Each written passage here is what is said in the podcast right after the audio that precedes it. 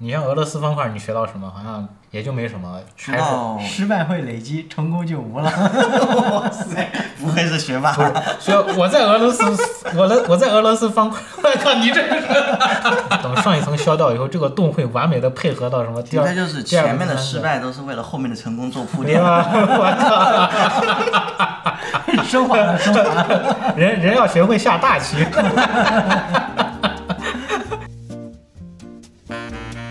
始于游戏，归于生活，欢迎收听《游戏开始 Game Start》第八期，我是主持人 Ewan， 我是冷场王，尴尬。我是麦克，习惯性拍手了， 我还我还以为是刚开始录音的时候拍的那个手呢。哎，这次不是最近快到这个教师节了嘛？嗯，九月十号教师节嘛，哎今年教师节、中秋节是一块儿的吧？好像对，嗯同一天。对，啊。话说也省了我那个画海报的时间了。我画海报现在可以，以前都是要教师节和那个呃中秋节分开画，今年可以直接画一起了。 偷懒是 吧？嗯，说到这老老个，师共度过中秋，对我还不知道怎么画了。我这中秋和教师节一块儿画的话，我我光想着是老师带着娃去赏月这种。老师给娃布置 布置家庭作业就是赏月。这 也太卷了吧，赏月成了作业了。哎，所以话说最近这个快到教师节了，突然想到咱们就是说一直不是想咱们那每次咱们开这个想这个选题嘛，嗯，就总感觉呃没有蹭上什么热点，除了就是说原神那一期，原神那一期到现在还有热度， 实属流量密码。我今天刚刚看那个啥，我刚刚看的时候还有很多这个新增的评论，我都以为是第六期的，没想到全都是第五期的这种评论呀、点赞呀，或者说是相反的意见。 恭喜你找见流量，恭喜我们找见流量密码啊了。嗯原神流量高嘛，没想到可以持续这么长时间。话说，然后就是想到这一期的选题嘛，这也是快临近这个教师节了，嗯，想到，哎，好像就是我这个，我就说我自己啊这个成长过程中啊，嗯，没有像那些呃，就是我看我现在，嗯，我比如说我是外甥啊，或者说我表弟，就我那种比我小很多很多那种才上小学的表弟，啊，啊，他们的业余时课程、业余时间都比较丰富。啊嗯，就是现在有很多这种各种兴趣班嘛。嗯咱们那会儿兴趣班真的就是影响学习的那种兴趣班。我爸妈反正 是不怎么同意我去呃那个搞这种业余的东西。啊那个什么什么某某教育，我反正在上面，在里面有英语课我没听多少，但是啊，不是我说的，还不是英语课，啊，什么那个弄个模型飞机啊什么的，踢个足球呀、哦我弹个们乐兴器。趣班就是什么体育类的、美术类的、音乐类的这种，其实啊，嗯我就是有感而发嘛，看到我外甥踢足球，嗯就小学小学他们现现在能传出来两个足球队儿，嗯 就是那种完整规格的，两边各十一个人踢。嗯我觉得他们就是从这个足球这个过程中啊，就能学到那种什么拼搏呀，或者说团结协作这种，呃，也可以说是精神，你也可以说是这种生活技能，嗯对吧？你你确实是要跟人家合作嘛，嗯，你要去做一些让步，你我要的去这配一技主动能配很合多。从非法上学来的， 就是我就想到，我就想到我自己，嗯我小我小学就没有这些所这些经历，嗯，但是相反我玩的最多的就是游戏，嗯，好像就是说我我也有学会了这个什么团结协作呀，这种什么精神，嗯，就说不停的失败，然后不停的去挑战，嗯好像都是从游戏中学来的，嗯，所以我就想到这一期选题，我们是不是可以做一个，就是跟教师节进行一个联动， 就是强行蹭热度对是，吧？也不是强行做人 对吧？游，我就觉得游戏是我成长中成长过程中的嗯老很师重要的一个老师。嗯，我觉得对于大家来说都一样吧。游戏是我们的老师之一，嗯，冷场王老师平时以以前在家，你不是你你说你爸允许你玩游戏，啊 是，你应该是我们这个三个人里边玩游戏玩的最合法合规的人对，合法玩游戏，你小时候完全不顾及，啊。你听你玩的最多，你说你玩的最多是那个 RTS，对，即时战略，嗯，麦克老师呢玩的最多 GRPG。 JRPG 嘛， 猜嘛，你一说一说 GRPG，马上就就那个什么友情呀，什么这种，就直接浮现在脑海里。我自己玩的就比较杂，嗯我基本上什么类型的游戏我都接触过呀。嗯，但是呃，怎么说也不可能把所有游戏都讲一遍。有的游戏，你像俄罗斯方块，你学到什么好像也就没什么，知还是道？失败会累积，成功就无 了。哇塞， 不愧是学霸，学我在俄罗斯，我的我在俄罗斯方块，我靠，你这是，你你再说一遍什么失败会累积嘛，啊成功就无了。成功只是过眼云云烟是吗？ 我操！我在俄罗斯方块中学到的道理就是，你不要以为你你觉得很简单的游戏，可能是世界上销量最高的游戏， 这倒是，不要不要看不起这种小游戏，就是就是说不要看不起你不了解的世界，有可能那个世界比你所处的圈子要大很多。嗯，我之前不是看那个什么俄罗斯那个世，就不是有个世俄罗斯方块的方块世界比赛嗯世界冠军赛，啊，完全就打破我对这个游戏的认知。我靠， 那削削条条都是根本压根儿就不带不假思索的他那要种。预判嘛，他要嗯预判后面的那个。对，他还规划，他还根据他下一个刷出来的，他可能故意把这一块儿就是不削掉，把它垒起来，底下故意留个洞，但是故意留个洞。等上一层削掉以后，这个洞会完美的配合到什么第应二该就是第二前面层的三层失败都是为了后面的成功做铺对啊垫。吧？ 我升华了，升华了。靠， 人人要学会下大棋。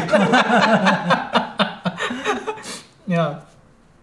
所以我就嗯、想着这期选题吧，我们三个就各自聊一下对自己影响比较深的，或者说教会了自己一些道理的这个游戏经历。嗯，啊，所以我要先从我自己开始吧。其实我回顾了一下我这整个的这个游戏史，嗯，游游游戏戏游戏历程， 对我来说印象最深刻的就是大学的时候，就是那一段儿魔兽的那个 PVP 经历。如果 说大家都知道我那个那一段时间当那个 PVP 狗， 就是如果有兴趣的话，可以去看一下，可以回去听一下第三期。期， 专门讲了自己怎么是一个 PVP 狗的故事。 我我回顾了一下我整个这个魔兽的这个 PVP 的这个经历，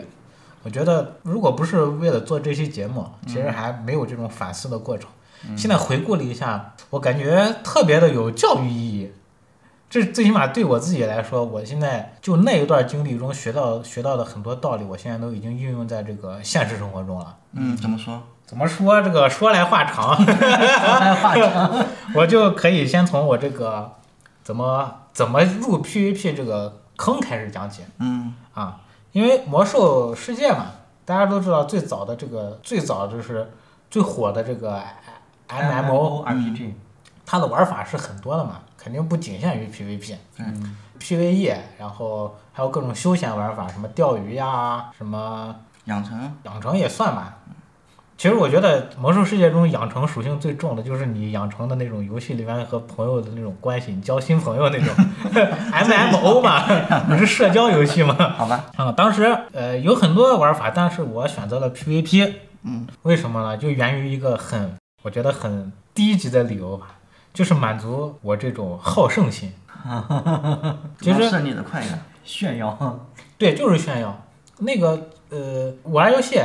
就是我当时玩游戏，就是因为魔兽世界不是有那个竞技场嘛，它竞技场有那个分儿，嗯，你分儿越高，你就说明你越厉害嘛。我当时其实就是大家可以类比一下，有一段时间那个英雄联盟不是最火的那段时间，那个网吧里面不是你如果你上机，你上你自己的号儿。你那个号儿是一个什么钻石或者什么最强王者，那个网吧不是会有个大喇叭会直接通报 嘛？就是什么欢迎来自十九号机的来自爱欧尼亚最强王者段位，人家这这个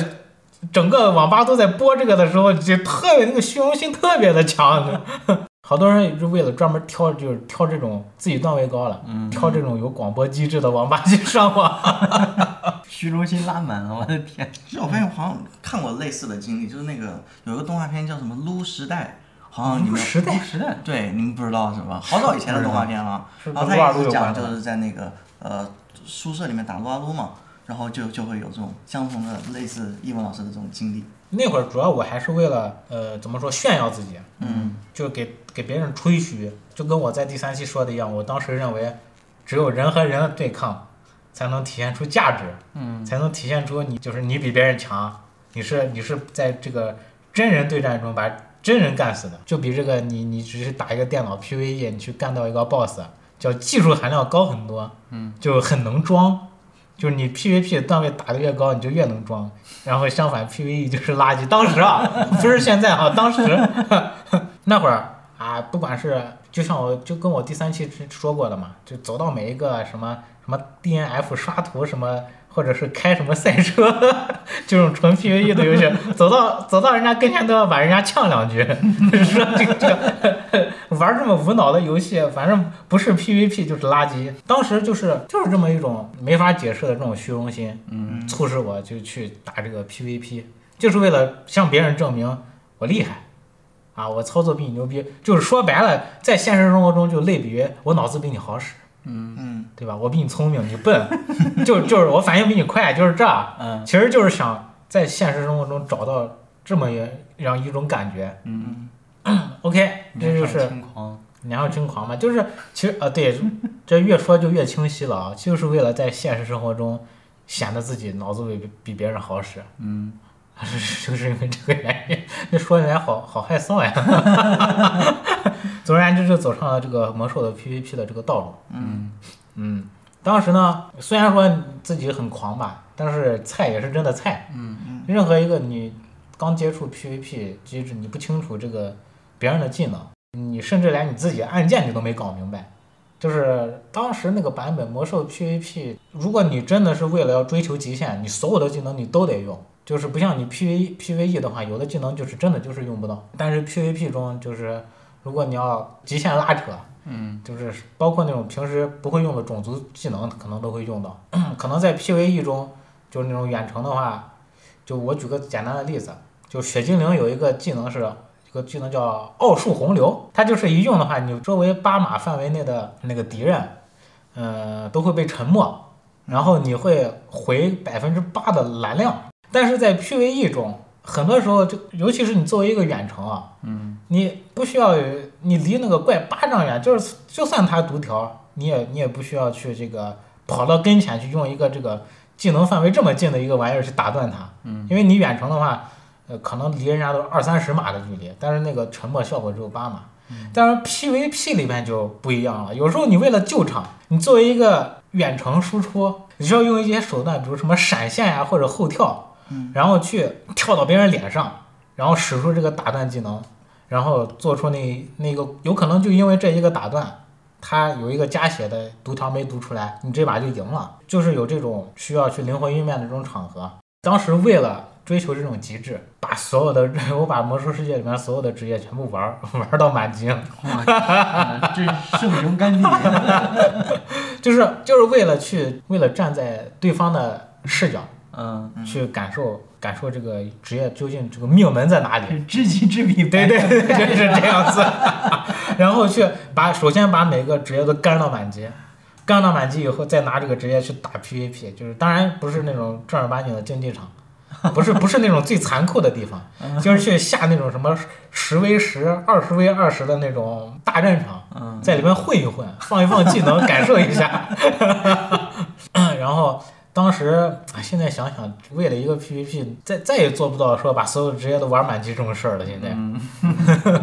什么那会儿，尤其有的职业他练级比较屎，有的职业他练级就很轻松。你像那猎人，那猎人带个狗，那个狗会嘲讽，那个狗就把怪拉住，你就光在后边输出就完了。那有的职业，你像什么呃战士呀，你得自己上去扛，然后你又本身又没有回血技能，就是打一个怪，坐地上吃吃半天面包，喝半天水，回蓝回血，呃站起来再打一个怪，再坐下再开始吃喝，然后把这十，这当时大概得有十个职业，我有点忘了，大概把这么多职业都干完以后，嗯，开始了这个选了一个职业，就是在这么多职业中选了一个自己最喜欢的，嗯，当时我就选了一个猎人，因为那会儿觉得玩什么游戏我都要找那种狙击手的感觉，你就包括玩那个最早玩 CS，玩 CS 我就喜欢用那个 AWP，嗯，就是在享受那种呃怎么说一发入魂的感觉， 我就千我里之外去你狗头，就是喜欢那种运筹帷幄，知道吧？就是我作为一个远程，然后我每一每一击的伤 害都特别高，就我要打我就要打中那关键的一环，然后我有很多的这个控制技能，嗯，然后我可以在离敌人很远的地方，用这各种控制技能去对战场进行一个运筹帷幄的这么一个。我就不喜欢那种冲锋陷阵，什么战士进去开技能开始夸夸夸开始砍人，嗯，我就喜欢冷静的观察战场的一切，然后做出自己的 这个 判断，对战场进行一个控制。 所以最所以最后就选了猎人。嗯再一个，猎人练级干什么也方便，那个有宝宝嘛，有宝宝替你扛，你就不需要自己上去卖命。啊选了猎人以后呢，嗯，就开始了自己的这个变强之路。嗯刚开始特别菜，嗯被各种鄙视。我印象最深的，很多都那会儿大家 PK 啊，我是部落嘛，然后大家就喜欢在部落的那个主城叫奥格瑞玛，嗯因为那个奥格瑞玛的门口那个地相对地形相对来说是最平坦的，嗯所以 PVP 就是对大家来说是最公平的，嗯没有那种高低差，也没有那个挡视野的那个东西。嗯呃，相当于就那种古罗马的那种斗兽场，就是一个圆形的大平地嘛，嗯大家就纯粹就各凭本事，没有任何别的因素的干扰。嗯，当然那个门口有一些栅栏什么的，那个一般大家默认不会往那个不会去卡那个东西。嗯嗯然后呢，我就在奥格奥格门口开始跟人家插旗，但是当时还是有一些心理压力的，因为作为一个卖弄虚荣的人，特别特别不能承认自己输，或者说承认自己菜这个事实。就是你有没有发现，就是自己自己越菜的时候，反而就是承认不了自己很菜的这个事实。是的，是的，大家不都说那种一瓶子满瓶水不响，半瓶水才晃荡。醋吧，应该是。哎，任何液体都可以了。雪碧、可乐也可以加多宝。嗯，总然后就在门口 PK，印象最深的一次，当时猎人对上战士算是比较强势的，因为猎人的那个猎人的技能基本上都在三十八码到四十码左右。嗯，但是战士的那个冲锋只有十五码，如果说你插旗第一次拉开距离的话，如果你操作熟练，战士是很难，就是摸连摸都很难摸到你。就他用了各种技能，好不容易追上你，你一个后跳或者一个什么样的控制技能，哎，我走了，也跑了，你接着追吧。就经常是战士处于一种就被驱死的那种状态下。嗯但是我玩一个猎人，我就被一个战士满血砍死。 无论如何，就是也摆脱不了那个那个战士，就跟牛皮糖一样，就粘在我身上，你知道吗？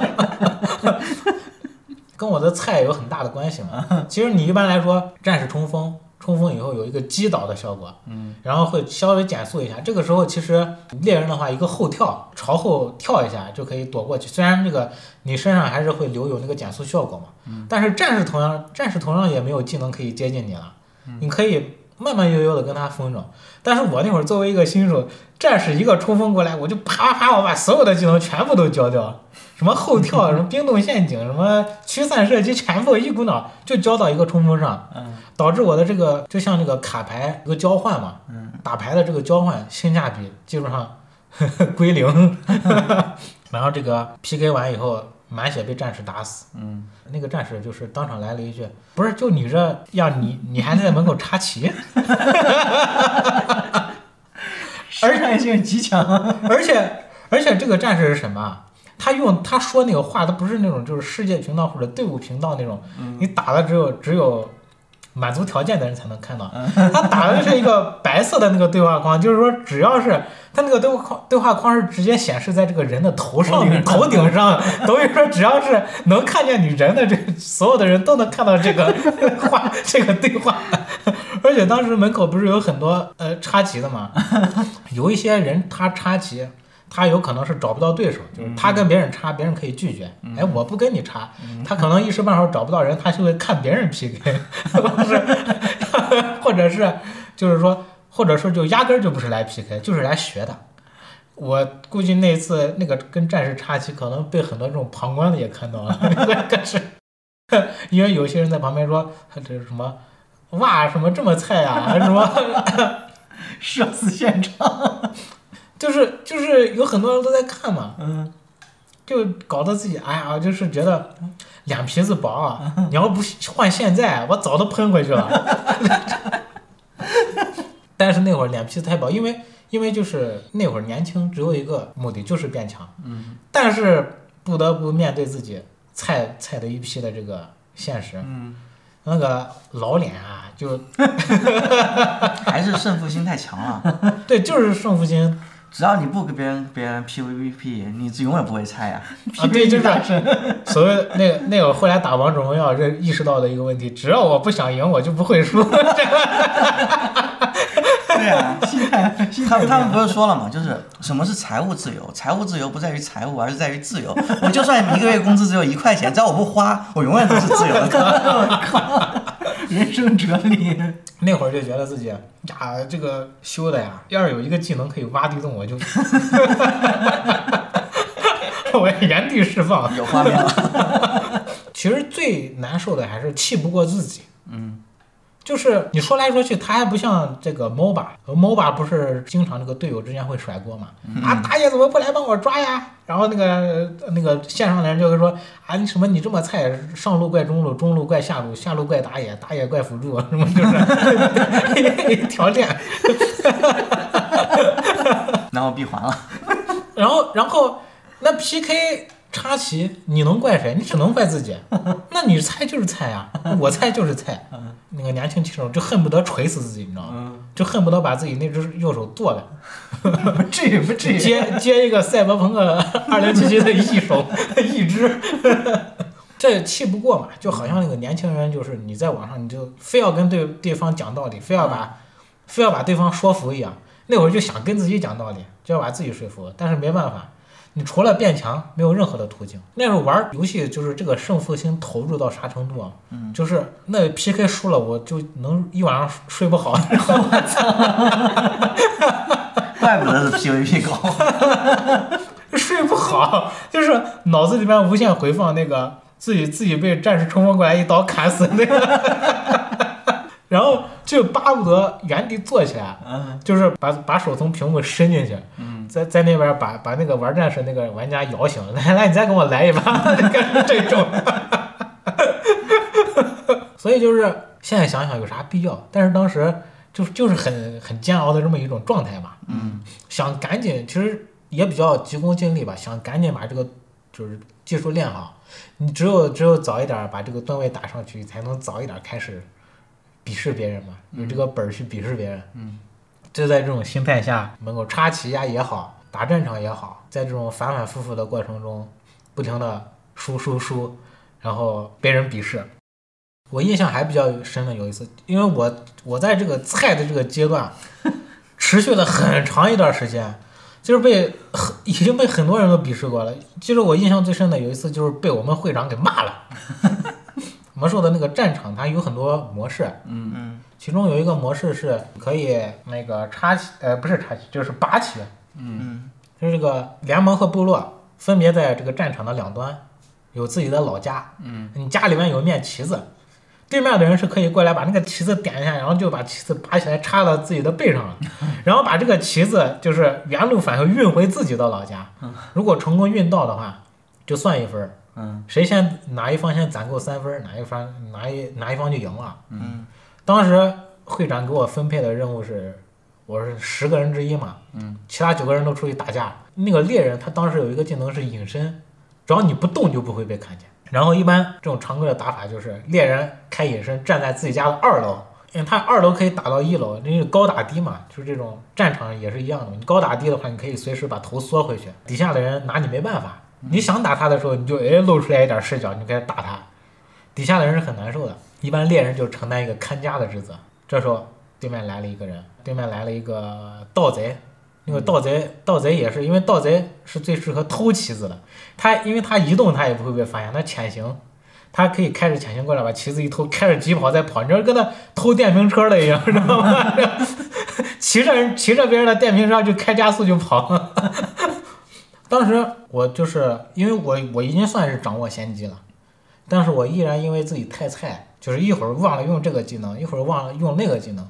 然后我都追不上人家，我追不上那个盗贼。这按理来说，你知道无限的去用那个震荡射击，可以无限在他身上挂那个百分之五十的减速，他是没有办法的，那也没法没办法被驱散。但是我就是因为太菜了，我一会儿忘东忘西，然后我操作也不行，我也放风筝那个鼠标我也掰不过来，已经眼看着那个盗贼啊，呃离我远去了，我马上就要出我那个射程了，猎人射程是四十码嘛，嗯，出了射程我就完全拿他没办法。然后我就在 YY 里边儿，就是 YY 你知道吧？那个语音频道，嗯我在 YY 里边儿喊，哎呀，啊不行了不行了，他要他要离开我的范围了。当时那个前方还正打着嘞，他们几个人还打着，其实没有没有人有心思听我说什么，我要把人家放跑 了。但是那个会长听见了，嗯，然后那个会长在 YY 里边听见，因为他是指挥嘛，丢旗子这种事儿他是最敏感的。他是 YY YY 里边这来，不是你一个猎人，你还能把盗贼放跑？ 然后我我很无语，因为那个 YY 里边，你还不像在门口插旗对吧？这个最起码说互联网是没有记忆的。 但是你在 YY 里边当着十个人的面说，嗯，这个呀，当时我而且确实自己菜，当时那个内心是跌入谷底。然后更暴击的事情就来了，嗯，即将被我放跑的那个盗贼，嫌我太烦了， 回过头把我砍死。 我靠！我当时我已经快把他放跑了。那会长也在 YY 里边可以说是破口大骂。嗯，我那个网名叫梦雨流星剑， 然后简称是梦雨。嗯他说啊，梦雨，你来这都能放跑，你干嘛吃的呀？就是那那种话，就是好像你现在上班，你你老板就那种你上司骂你那种感觉一样。然后结果人家盗贼回过头来把我砍死了，因为嫌我嫌我太烦了，而且那个前面战场还没有开始减员，嗯，没有开始减员，他可能觉得他他从一个满编的战场里面穿过去可能也不太方便，嗯，但是他转过头来把我砍死了， 就是他先快要把我甩开，然后又开又跟我拉近距离，这个对猎人来说就是算是一个极大的侮辱，你知道吗？ 把人家放把人家放跑也是也是你的事儿，又被人家撵上又是你的事儿。我被他砍死的那一瞬间，我不敢说话了，就是我刚才已经被快把他放跑，我已经被会长骂过了，嗯，现在回来把我砍把我砍死，就意味着这个盗贼现在可以大摇大摆、无忧无虑的在，因为呃没法爆点了。嗯，那个盗，如果是你一直粘着那个盗贼，那个盗贼现在在战场的哪个地方，就算就算就算你打你就是你打不死他，你把他拖住，你可以给队友爆点儿，嗯，队友可以知道他在哪儿，就可以过来赶过来去拦截他，嗯，你但是把我砍死了的话，我只能原地复活，我就不知道这个盗贼去哪儿了，盗贼可以从战场的任何一个地方偷偷摸摸溜过去，嗯，然后吓得不敢说话了，然后 吓得不敢说话了，然后在 YY 里面沉默。就这种错误的累积，就是当你当你不敢承认的时候，你就眼看着那个旗子，那个旗子被盗贼运回他们家，这个一分儿，就是他关键是那个那个旗子被被运回自己的老家的时候，有一个特别大的音效，你知道吗？这个全场有一个那 个一个那种类似那个吹号角那个嘟嘟的一下那个音效， 我就一直憋着不敢说话，我就假装自己掉线了那种感觉，直到那个嘟嘟那个全场那个声音一响，我们那个会长彻底炸了， 什么情况啊？ 哎，你死了你也不说话，不是干嘛呢？那干嘛你放跑了？哎，你死了你说一下话，你说一下话，我们找人去拦截啊！你话也不说，把就是你你也想象一下，那个会长就是当时那个气有点气急败坏嘛，搞得别人本来就是跟他们前线就是打的那些人，本来还在那说啊，对面用了个技能，我这边用了个技能，怎么怎么的，在在在报嘛，嗯，在报这个信息，搞得大家就气氛降至冰点，也不 也不报信息了，没人敢说话，没人敢说话，然后然后关键是这个事责任就在我身上，嗯，到那个那一把之后，啊就是具体的就不说了，因为当这个气氛不好以后，其实就是那叫什么，嗯、一溃千里吧，嗯，那种大家不说话，也不知道对面放的什么技能，也不知道对面这个谁去了哪儿，那个谁去了哪儿，很快就输掉了，嗯，然后那个会长就就在 YI 里面开始说我各种的不是，说我各种的不是，啊说我呃守家也守不好，留人也留不住，然后打人也打不过， 就让把所有能损的话都说了一遍。然后当时我就我说了一个，我就说了一句对不起，我就退队了。我我也不是在 YY 里边拿拿语音说的，我是打字说啊，我我错了，不好意思，我就我就退队了。那那一天晚上真的是就是不眠之夜， 彻夜难眠是吧？彻夜难眠。就是你你本来打 PVP 是为了去鄙视别人的，嗯，现在在语音中就是众目睽睽之下被被别人去可以说是去骂，嗯，这已经不是不是虚拟世界的这种感觉了，我感觉就是现实世界，嗯，就不是不是说你打游戏打的菜被人喷喷了，就好像你在你在现实生活中干了一个什么事儿，干错了，嗯，然后又要承担责任，又要被现实中的这个老板或者上司骂，这种感觉，因为到特别难受。那一晚上我就感觉在床上滚来滚去，滚来滚去， 完全没有这个，完全是一个，哎呀，现在想想都觉得很难受的这么一种情况下。就这种这个时候，游戏已经给你带来的不是快乐了，是负担，带带过来是是压抑，是是心理摧心理上的摧残。 后来，但是我是我是怎么缓过来的呢？因为我好胜心实在是太强了， 就是我我我就那会儿有点那个，就是说是我不服那种感觉。嗯，就是那天晚上过了，好像就是人人这个自责到一定阶段啊、嗯，到了一定阶段就开始反弹，就是这个另外一个情绪就上来了，就是那种执拗的那种，就我我我今天我就不信了。我就把所有的我这一切我什么都搭上了，我课我也不上了， 找找别人给我达到。我要是魔兽世界 PVP 我打不上多少分儿，我就不怎么怎么样，我就不吃饭，我就不干，我就我就不换别的游戏了。嗯，我非在这个里边有一番作为不可。那一晚上之后，就这种情绪开始浓烈这个反弹上来。从那以后就学会了不要脸。呃，怎么说，就是这种第六感涌上来，人我就会不由自主的学会一件事情，就是嗯你要如果你要变强，你就要学会挨骂，学会不要脸。 那不就是所谓的社会生存法则吗？社会生存最重要的一个法则就是不要脸嘛。那会儿就是，嗯、想到一个问题，你菜，那你不是活该挨骂吗？就是挨骂了，不能怪别人，只能怪只能怪自己己手艺不精啊。当意识到这个问题以后呢，别人再说我什么，我就啊，对对对，啊，对不起，对不起，对不 起，啊，对对对对，就这种，开摆了是吧？就是这种，就是不要脸的这个过程就开始了。嗯， 尤其是尤其是啊，就是一旦你打开了这个打不要开脸了的大门是 吧？对，打开了打开了这个不要脸的这扇大门儿，你就会发现你越离一个，你就向这个强者的这个嗯跨境了 一大步，你知道吗？无欲则刚了，我天，到到对，这我可以，这这算是我呃这个魔兽 PVP 变强的这个一点零时代。一点零一点零时代叫做不要脸时代，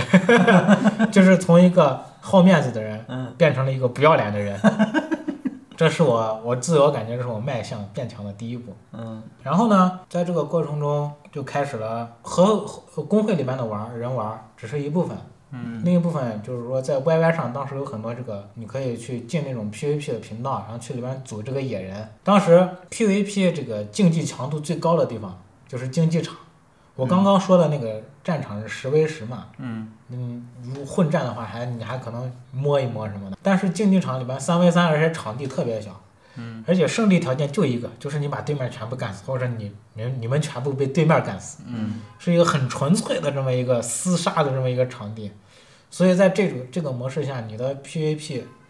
就是可以说最考验你 PVP 水平的地方。嗯我在 YY 上就是找各种这种野队，嗯然后你给自己的 YY 名字备注你是猎人，嗯或者怎么怎么样。一般来说，这个竞技场的配置，比如说打三 v 三，就是两个输出加一个奶。嗯。然后我呢就开始在这个竞技场的过程中组各种人，但是呢，这个期间中就就是反反复复的在发生一件事情，就是要不然是我看不上别人，要不然是别人看不上我。我印象比较深的就是经常会发生这么一件事儿：我早上组队，我是个猎人，我组一个战士，然后再组一个比如说骑士一个奶，然后在这个早上，大家可能嗯进行个三五局游戏吧，可能是我嫌我的队友比较菜，可能是队友嫌我的水平比较菜，嗯，大家就会找借口说，哎，打有点累了，我去吃个什么，我去喝个什么， 然后就然后就没有音儿了，就是没有下文了，就是我去洗澡了。惯 用惯用伎俩，我我去干什么啊？我去下楼，我去我去我去吃个饭，回来接啊着玩快。递， 最最常最常见的就是我去吃个饭，回来再玩儿。嗯当我是哦约好了，我那会儿那会儿还比较傻，就是读不懂这种潜台词， 知道吧？人家那会儿一般都是为了方便交流，先加个 QQ 嘛，嗯加个 QQ 比较好说话。结果加加了人家 QQ，早上早上可以说是那种在沉默中解散， 在一阵沉默中互相解散。哎，然后下午下午到那个大家说早上约定好说下午接下午继续开嘛，嗯，其实就是找个借口大家解散，没有人想下午接着开。 但是我就傻不唧唧的，下午真的等他们傻逼家，啊我都到下午两点钟了，开始在 QQ 问人家好了没，好了没， 你知道吗？好了没有，好了没有，开吧。然后对面那个人就一个，可能一个人就等一下，等一下还没好，嗯然后另一个人可能干脆就失联了， 人家就不理你了。然后傻不唧唧、傻不唧唧的就在那问人家好了吗？好了吗？然后问这个人，可能面子薄的队友 A 就是说、不知道呀，联系不上呀，怎么回事儿？啊就还理一下我。嗯另一个可能压根就不理我了。嗯这种事情经历过无数次，啊，就是让我深深感觉到，就是说，就仿佛像一个什么这种从零起步，然后你会不停的去什么，就是遭受别人白眼儿，对你在这个变强的过程中，别人也会耽搁你，或者说对不起你，嗯你也会对不起别人，或者是遭到别人的鄙视，因为。相对于将来你成功的那一天，你现在一定是处于一个进步这么一个过程中。但是你要完成一件事，你要去和别人合作，所以一定是有自己不成熟的地方。那有自己不成熟的地方，你一定会做出一些措施，或者说做出一些可能有的时候你为了坚持自己的观点，就比如说我就认为这个技能就是应该这么放，我就认为这个组合就应该这么打，就得听我的，然后闹到这个事儿最后就散了。因为你进步，就代表着你昨天肯定是干过错事儿的，因为你今天干过对的事儿，就说明你昨天那件事儿是干错了的，对吧？嗯，在这这个不又回到俄罗斯方块了吗？是吧失败都是为你的成功做铺垫。这对，就在这个过程中，就是换过无数的这个队友嘛，就是在这种你看不起我，我看不起你的过程中，来回的拉扯，嗯，就而且也经常会遇到这种所谓的瓶颈期嘛，就自己的分数怎么打都涨不上去，嗯，就是今天哎打到一千三百分儿，哎我从一一千二百分儿进进步到一千三百分儿了，哎不错不错，感觉自己的有进步。下一把马上就是一个什么八连跪，直接给你从一千三又干回一千二了，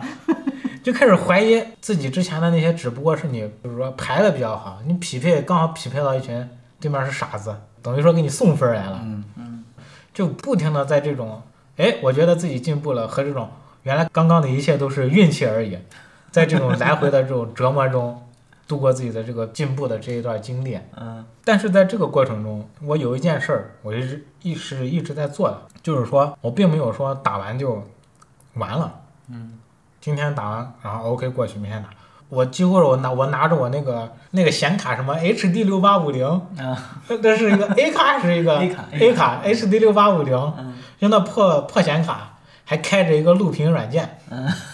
然后把自己几乎每一场 PVP 的这个呃录像我都录下来了。然后当时呃其实也有一部分是为了装逼啊，当时不是大家流行做那个 PVP 的视频嘛，啊实际上我的那个我的段位只有说一千一千二到一千四的这个段位，嗯然后我把我的那个 PVP 视频录下来，然后做成一个集锦，我给我的标题起一个两千分段什么什么的那个，然后去做这个，然后配上那些炫酷的音乐，嗯然后做成一个这种这种精彩集锦，然后发了。那会儿那会儿那个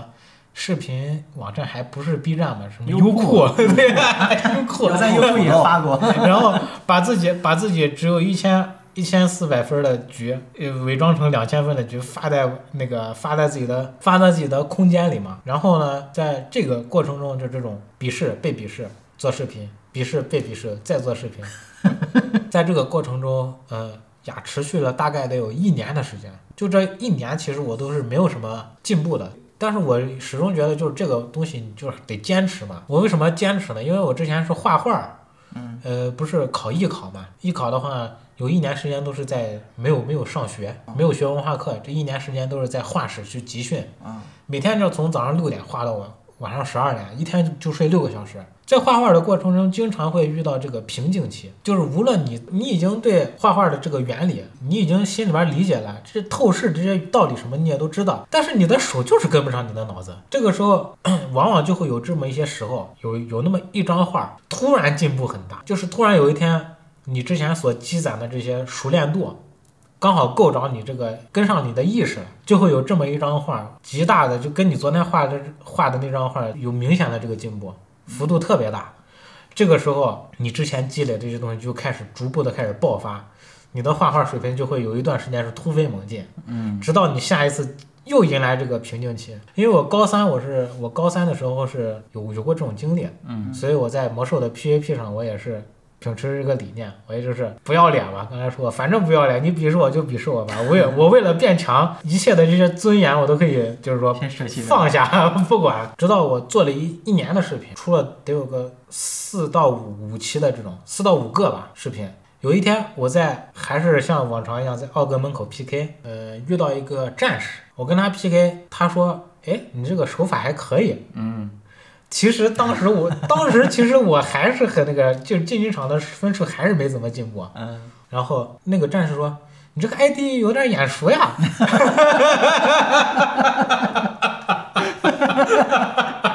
你是不是碰见会长？ 不是不是碰到会长了，是他说我这个 ID 有点眼熟，是因为我说你不会是看过我的视频吧？ 哦，对对对，我就是在站酷上看过你的视频，你这个哪有哪有两千分儿啊？ 那个落不下了。那你那个你那个哪有两千分儿啊？你然后然后就这么聊起来了，嗯就是这么聊起来的，因为我们又插了几把棋，也是互有胜负。啊嗯他告诉我他的本职，他的本职不是玩战士的，他是玩法师的。他法师当时玩到那个我们那个服的前几名了，已经是。嗯他是就是玩太腻了，就是那会儿那个组合就是贼伐木、贼伐木、贼伐木，就就玩一个贼伐木，打我打到我们全服前几，这儿想换换口味儿，嗯就是一个职业玩多了恶心，嗯，他就玩了个战士，刚好就碰上我了。然后刚好这个就就很机缘巧合，他是有这个两千二百分的意识，但他玩这个战士这个职业，他怎么说，并不是特别熟练嘛。所以他如果他换成玩战士，他的实力水平可能也就是一千八左右。嗯我是我的本职，我就一直在玩猎人。我的水平当时我我自认为我的水平也就是个一千四吧，但是他作为一个有两千二百飞的经验这么一个玩家，他发现我的水平可能不止这个分段，但是是因为我没有遇到好的队友，你知道吗？ 我没有遇到好的队友，然后他看了我的视频，不知道有一种就是这种大哥的感觉，嗯，就是这个这个孩子有前途，只是没有机会，需要提携一下。碰到碰到伯乐了。就是这个呃二手战士，嗯这个二手战士说，要不我和你组队吧？嗯我和你组队，我我我是一个 PVP 工会，嗯，然后那个工会也是我到现在人都跑光了，但是我一直也没退会的那个工会，是我们服好像就唯一那么一两个玩，我们是乡下小服嘛，嗯唯一那一两个玩 PVP 模式的，嗯就那个叫我们的心，嗯就是什么当时在五五区还是十区除龙之役嗯的我们的心这个工会，嗯然后我就退会了，他把我拉到了工会里。嗯工这个工会里边基本上都是在玩 PVP 的同好吧。嗯然后呃进了这个工会，然后这个战士这个二手战士也跟就是说他好像在这个会里玩的时间比较长吧，嗯他就直接说说那种就是哎摇人，我说摇人我就摇 人，就很很大哥味儿，你知道吧？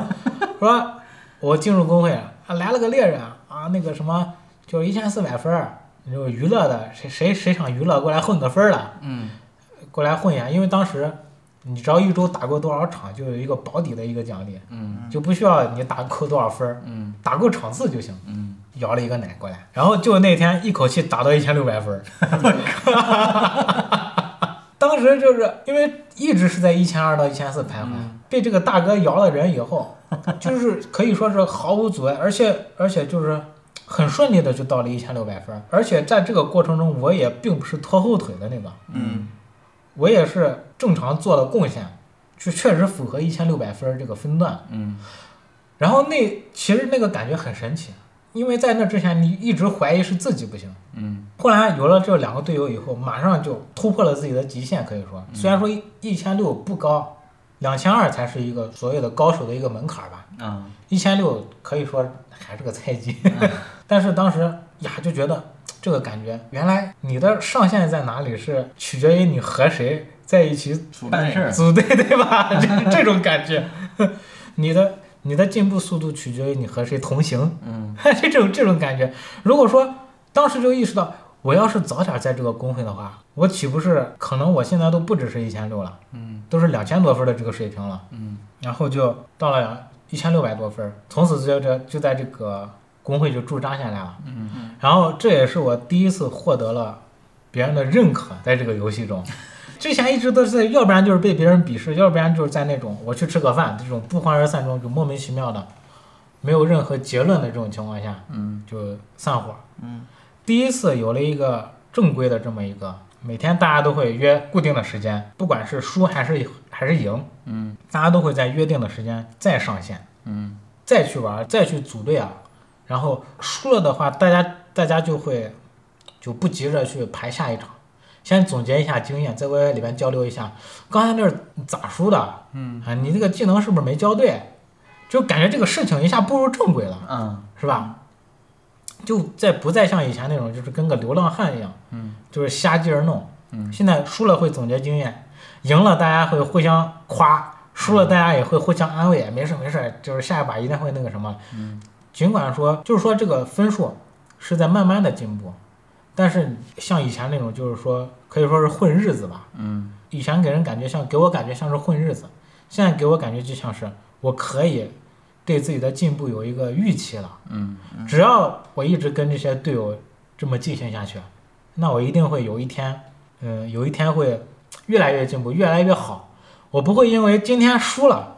我就会认为我明天进步不了。怎么说？步上了正轨，你就会，你就能感觉得到，你是一定会越变越好的。嗯对未来已经有期待了。对，对未来就不光是有期待，也也有预期了，嗯有这个自信了。嗯就一定会变好的，这样下去一定会变好的。嗯随着我从一千六到一千八这个过程中，嗯，逐渐开始膨胀， 就呃开始进入了就是我第三期的那个状态，你知道吗？嗯，就是逐渐开始就是 如果大家如果失去了很多朋友。就开始对逐渐走上了失去朋友的道路。大家如果有兴趣的话，可以去听一下第三期，嗯呃，详细的不说了，就这一段时间的经历，就是我第三期那个给状大态，家说的那个经历，嗯，就这一大段我就省略掉。如果大家如果有兴趣的话，去听听第三期，就出现了那个著名的这个会长插旗事件。 到这会儿就是我因为想变强，我因为我因为变强而在现实中失去了一位朋友的这么一位故这么一个故事。嗯自从以后那个以后不是同还是同班同学嘛，嗯，就不怎么说话了， 因为太膨胀了。就是说这个为了变强，开始什么逆练九阴真经，然后走火入魔，然后 人确实也变强了，嗯，确实也够资格得亏那会儿我们仨还不认识， 要不然你还会多失去两位朋友。这个这 个我肯定会给你这个发这个节目就没得 了，是吧？就走火入魔，确实你也够资格牛逼。基本上我那会儿，我最喜欢听到的话就是，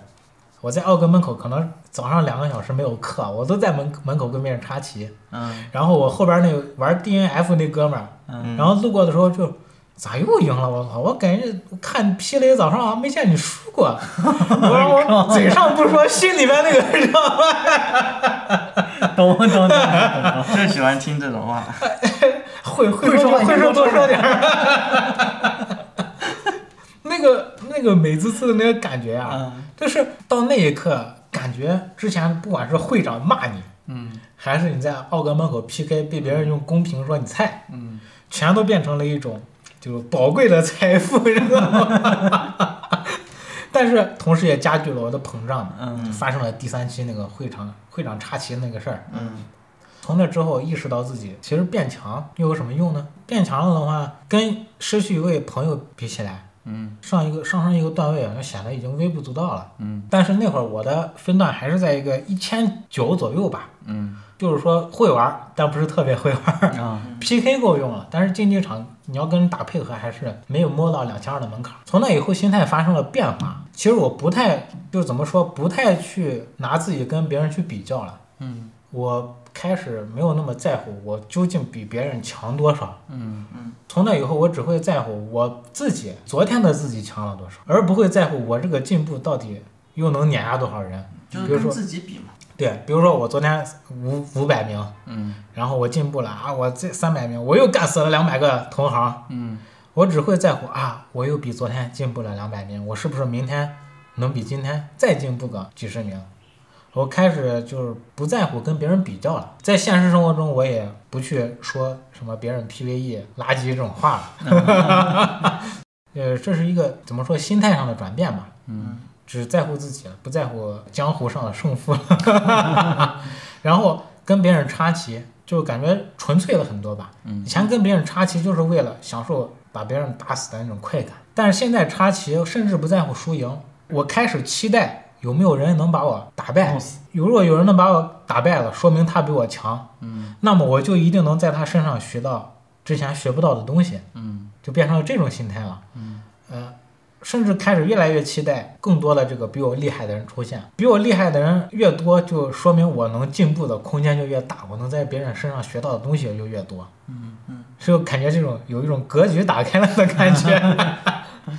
从那以后，胜负心还是有啊，嗯，可能不能说一点儿都没有，也经常在门口跟别人拌嘴，去争这个争长短。嗯但是目光越来越放在自己身上了，嗯哎，也也越来越乐意从别人身上学到自己的补足自己的短板。嗯，在这么一个状态下，稳步的状态下，有一天晚上，那就是那天晚上我摸到两千二百分的这个那一瞬间，那天晚上，嗯，当时我宿舍所有人都睡觉了，嗯 我在奥格门口找到两个，呃，也是这种日常的 PK 吧，就好像当时我跟那个战士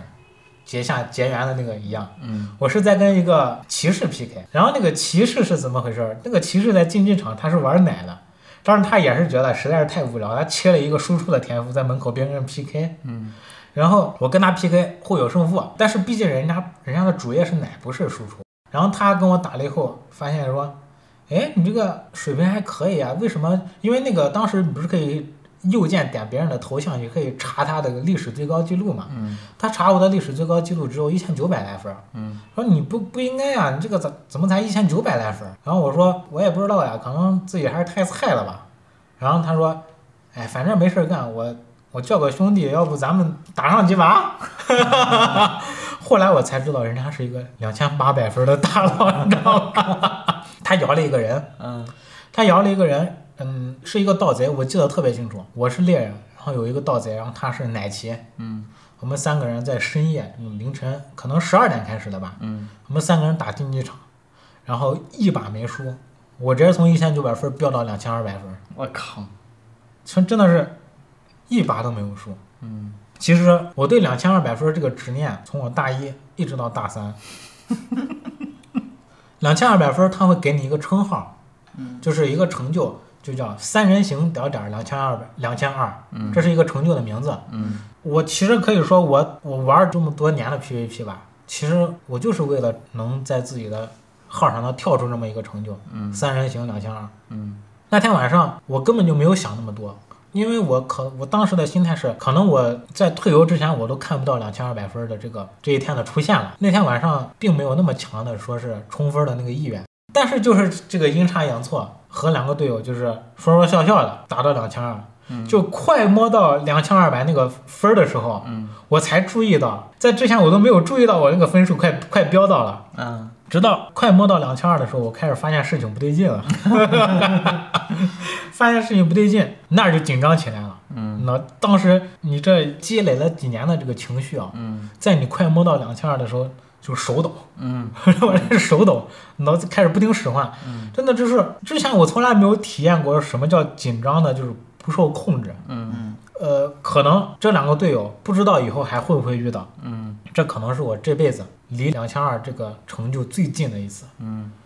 当时那个所有的情绪啊，就是被会长骂过，嗯在门口 PK 被别人鄙视过，嗯这个组队我对不起过别人，然后别人也可能浪费过我的时间，但更多的还是我对对不起过别人嘛，浪费别人的时间，嗯可能让别人，别人有的人生气了就骂我一句就下线了，有的人可能耐心一些，嗯可能教我一下，但是也教不会，就这种朽木不可雕也，教几遍也教不会，嗯然后就是大家互相比较委婉，留个面子，也就解散了。嗯在最后一把之前，所有的那个情绪都集中在这个脑子里边，就是好像走马灯一样，你知道吧？嗯在这，然后就手抖着，也就特别感谢那两个队友嘛，那两个真的就是大神啊，嗯就可能 C 我，我只是扮演好了自己的角色，并没有特别出彩的地方。嗯，然后最后那一把竞技场竞技场打完的时候，出门跳出来一个唰两下，那个魔兽魔兽世界跳成就也是有个音效和一个特效的嘛，嗯咵一个特效跳出来两千二，那一刻脑子里面就空掉了，嗯就没有任何想法，感觉在我的想象中啊，我一直之前之前我想着我到了两千二的那个那分段，嗯我不得跳起来，嗯对吧？我不得就是什么振臂高呼一下，然后、嗯然后连打一套组合拳什 么的，喜发泄一下自己这个喜悦的心情。嗯，但是真正到两千二的那个跳出来一成就以后，整个人就是特别的平静，嗯包括这个就是内心没有任何波澜。嗯，就如果说有个心电图的话，我那个心电图可能就是一条直线。 其实那个反应，我自己对自己这个反应还挺出乎意料的。我当时觉得就是，嗯，行吧，这个事儿就告一段落了。嗯，不知道你们有没有看，就是之前那个《冰河世纪》，你知道有个松鼠啃松果那个、嗯嗯那一套动画，嗯，你们看没看那个最后那个动画组那个工作室不是解散了吗解？散嘛，解散之前，他们不是又做了一个最终大结局嘛？嗯就一个一分钟的短片，那个松鼠，那个松鼠终终于跳到他那个追了多少步的那个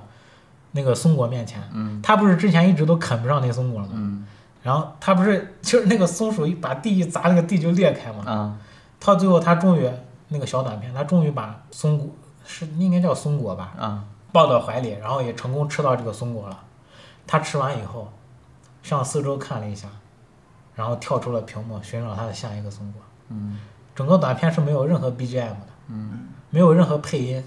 也没有这个正常的这种起承转折的这种调动人情绪的这种剧情，嗯就是一个普普通通的拿到了自己的果实，嗯然后看向下一个目标。我当时就就是这种感觉，嗯我觉得怎么说，就是人家说那个找到了自己内心的平静，那一刻我觉得我这个灵魂和我的肉体归一了，你知道吗？顿悟了，之前看那个黑神话悟空那个解析，嗯有句话叫“世事不如山丘嗯”，怎么说呢？就是你追逐了一辈子的这个功名，追逐了一辈子的成就，到最后发现你还不如山上的一块石头。嗯山上的一块石头，下雨的时候有一个有一个小树苗在它上面照着，嗯春去秋来，这个小石头就这么悠然自得的待在自己原本应该属于的位置，然后度过自己的一生。嗯我当时就感觉自己像这块小石头一样，色即是空，空即是色嘛，对，就是感觉空了，嗯有一种顿悟的感觉。从那之后，就是仿佛就是有一种看穿了这个江湖的这种感觉，看破红尘啊！我的天，从此以后就很少再去打竞技场或者打 PVP 了。嗯嗯，在那之后，我发现我玩魔兽世界，我就再也很少去跟别人 PK，或者是争长短了。嗯嗯，从那之后，我玩魔兽世界最开心的、最开心的时候，就是我去玩一个牧师，嗯然后，嗯，路过新手村的时候，我给每一个苦苦练级的新手都给他上一个 buff。嗯上一个什么耐力加多少加多少多少。有的有的人可能他新手他都不知道自己被上了 buff，他也就那么过去了。嗯有的人看到自己被上了 buff，他会先愣一下，嗯然后可能是就像当时那个战士在那个频道，嗯当时战士打的是你好菜呀，嗯这现在这个新手就会在那个公屏打一句谢谢，嗯，然后我就能感觉到玩游戏的意义。刚升华了，就是没必要去去在江湖上争长短。嗯最重要的其实就是对待好你身边的每一件事物，嗯然后在你力所能及的范围内向别人施以援手，嗯，比你所谓的追求这个功名，就是 真真的有这种感受。嗯，从此以后我再也不羡慕别人什么，因为两千二也只不过是高手的一个门槛。嗯什么一般来说就是你可以打到全服第一名或者前十名，嗯只有那十个玩家可以获得，呃，十十个队伍可以获得那个，也叫坐坐骑坐骑，嗯就是角斗士龙，特别炫酷的龙。你骑上那个龙，站在那个奥格门口炫耀，嗯，那才是正儿八经睾丸的象 征。但是两千二以后， 我我终于获得两千二的成就，就我刚才说那一路的那个历程，嗯我再也不羡慕那些所谓的角斗士龙了。嗯我最开心的时候就是别人跟我说谢谢的时候。嗯嗯，你就是在游戏里面你获得的任何成就也好，地位也好，它终究其实还是一个虚拟的东西。嗯，这个东西就是一个空虚的东西，但是当但是你游戏当中你获得的快乐，其实实实在在的。对，就是就是那种怎么说？其实我也不想自夸，但是我觉得我这个特别像那个一代宗师养成的那种模板，你知道吗？我正准备说呢，像一个侠 客。就是，呃，从此以后就是玩玩一个能奶人的职业，嗯，然后从此以后就是做一做任务，体验一下这个设计师给你设计的这些剧情，嗯这些 NPC 之间的这种悲欢离合。嗯偶尔路过的时候，你会遇到其他等级低的玩家在练级，然后他打一个精英怪打得很苦手，嗯过去帮他 A 一下，因为我是满级嘛，嗯一刀就把那个怪秒了。然后，然后跟他跟他，然后顺手再给他上个 buff，嗯然后获得他的一句谢谢，嗯，然后事了拂衣去，是吧？真骑长功与骑名骑上我的坐骑，然后就走了。 那一刻，我觉得是我玩游戏最平静的时刻。嗯，没有任何的鄙视，也没有任何的功利。嗯，是一种最纯粹的感觉，说不上来的，说不上来的一种平静。经过这整个我追逐变强的这个整个过程，嗯，其实对我的现实中产生了很多的影响，因为游戏中你要变强其实算很容易的，游戏模板就在那儿，变强的方式也是很单一的，你只要朝着一个方向去，因为已经有很多人都高手了，你就照着他们去做，你有一天下了功夫，你也会变强。但是现实生活中，比如说我是做设计，对吧？嗯，这个活儿可能是一辈子的事儿，嗯因为它相比游戏来说，它太难了，它太需要这个时间和经验的积累了。嗯它是以可能以五年、十年为为那个跨度来划分你设计师的水平的。嗯但是呢，我以前我会因为我把一个画画不好，我很焦虑。嗯我说我怎么人家经常逛一些设计网站，全部都是一些大神的作品，嗯，我的作品在上面基本上就是一个被按在地上摩擦的这么一个水平，咱也承认。嗯但是我有过这个经历以后，我就很平静，再也没有焦虑过。嗯，因为看破红尘了吗？因为因为我就是说怎么说呢？承认一方面我有了个这个经历，我能正视自己的水平不高的这个现实。嗯。一方面我可以预见到我在设计上面的这个水平的变强的过程，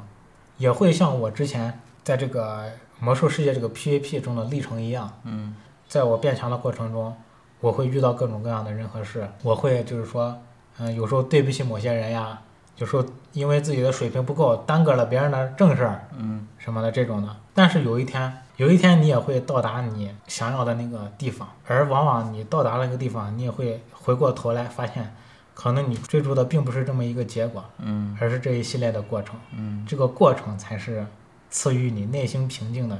真正的这么一个源头。嗯，所以让我现在其实我走在这个专业的道路上，嗯我很淡定，嗯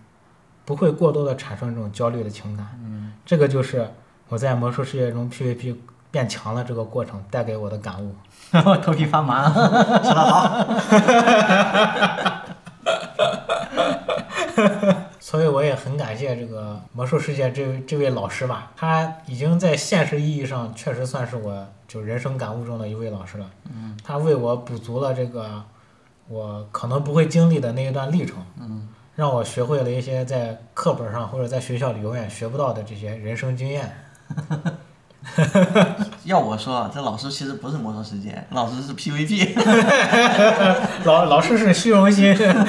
所有的就是经历过 PVP 的那一系列的，最终都可能会到那个结果，因为 PVP 的终点，宇宙的尽头， 就是因为老师现在这样。翻翻的 piece。呃，我我的故事大概就是这样子。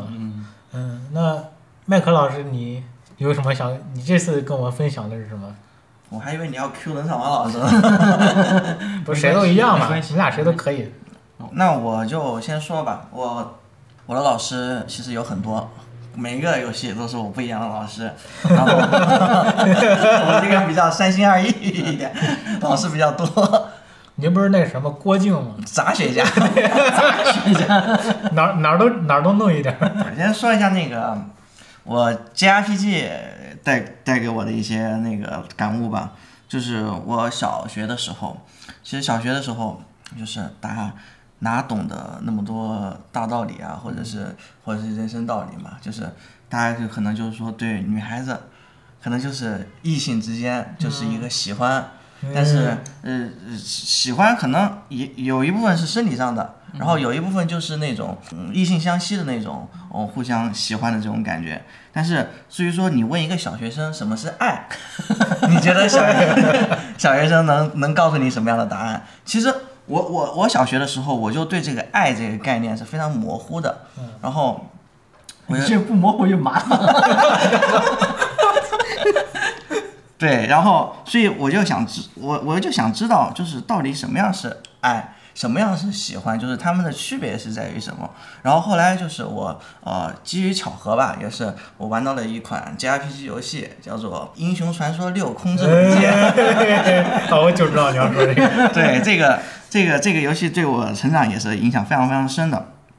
当时是我最开始只是把它当做一个普通的 JRPG 去玩嘛、r p g 的那种套路就是，其实呃就是呃你和你的小伙伴一起踏上这个旅途，然后中间去打怪兽升级，然后最终到达了旅途的终点，大概就是一个这样的过程。然后你其实说的重点，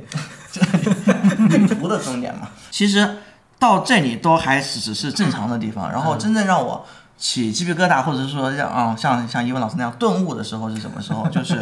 呃呃。S C 也就是第二部《英雄传说》，不是它分为三部嘛啊？呃，F C、S C 和三呃三 R D 四儿的对事儿的。然后我是在第二部 S C，其实 S C 的结尾其实就是他们他们其实以就是一部游戏，只是说为了多赚点钱，然后分成上下部卖了。对对对其实它就是一部游戏，就是这一部游戏的最终章的时候，结局的时候，就是英文老师玩过，应该是有印象嘛？就是他们当时去了那个哦天空城啊去了对对对，天空城，然后开始崩塌了，然后崩塌了之后，别人都已经顺利逃出来了，然后特只有经典那个。对对，只有埃斯蒂尔和那个约修亚他们俩人，然后就是没有及时逃出来，然后但是石头一直一直在往下落，然后他们最后就是抱在一起，然后互相就是看淡了生死，就决定就是在生命的最后一刻还是抱在一起的，往下落的这个瞬间嘛，嗯还然嘣后儿了一下，对，对对对，翻了一下啊，然后就那个时候，就是我我才我就是可能像英文老师后来那种顿悟的那种感觉，就是我瞬间明白什么是爱，就是爱就是你愿意为对方付出一切，你愿意帮将自己的生命，甚至把把你的生命。都留给对方，就是当你把你的所有东西愿意给予给对方的时候，你就你就知道你是爱他的。如果说呃，你你你说你口上说你爱一个人也好，但是你都舍不得，就是把你的精力也好，或者是把你的一切分享给他，那你凭什么说你是爱他的？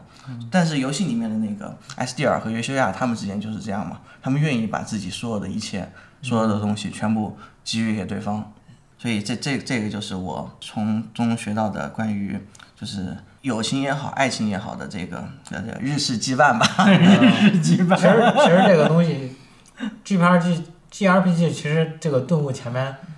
其实等于是要有两步加起来这个体量，对哎对，对先给你来一个这个铺垫。对他一直在铺垫，从他说他从游戏开始的第一秒就在铺垫嘛，就是他们俩是最开始就是游戏的第一第一个画面就是呃埃斯蒂尔他爸爸把约需要从那个外面捡回来的那个时候嘛，然后一直到中间他们包括有有一段是他们在那个风车旁边吃便当，啊，对对对对然后然后，就是那个是则则是那个路是一个好像是死胡同吧，就是单向的那个。哎，然后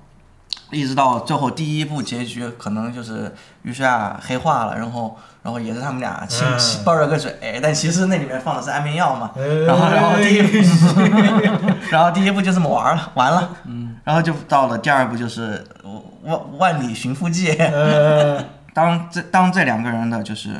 呃，你你们的真正的情感产生交集的时候，就是当你们都互相，他们他们为什么会会有那么多矛盾？就是呃，包括约西亚的出逃也好，包括艾斯蒂尔第二部去追寻约西亚的这个过程也好，为什么会有这样的剧情或者这样的过程？就是因为他们俩始终愿意把自己的所有给予对方，所以导致了这样的一个矛盾。如果说单方面就是说，不论是艾斯蒂尔还是约书亚，他们中有一个人其实没有那么爱对方的话，其实他们俩都不会有这样的、这样的、这样的、这样的结果。就是可能就是约书亚就是压根就不会想着逃， 或者是呃艾斯蒂尔压根就不会想着找他，就 是这样。你呃小学就，他那是小学就已经出了那个。对呀、那个呃，S F C 是零四年吧，我记得，然后 S C 好像是零零五年还是零六年。那那你这么早你就开窍了，你后边儿都是按这个标准去找的。学以致用。所以后面就知道，就是我就是其实就是不喜欢这个女生，或者是或者是我没有那么爱这个女生嘛，啊，嗯那那就是知道什么样的。这就是你你的那条那个判断自己的标准了，是吧？对对对，是这样的，哦就是呃，我愿意为她付出我的所有，就是我现在的媳呃媳妇儿嘛。嗯， 呀，受不了了，这狗个 粮拍脸上。哎，麦克的麦克的老婆这期节目不点个赞都对不起。就是包括啊就是还有我小孩儿出生的那一瞬间嘛，也是也是一样的嘛。就是嗯其实当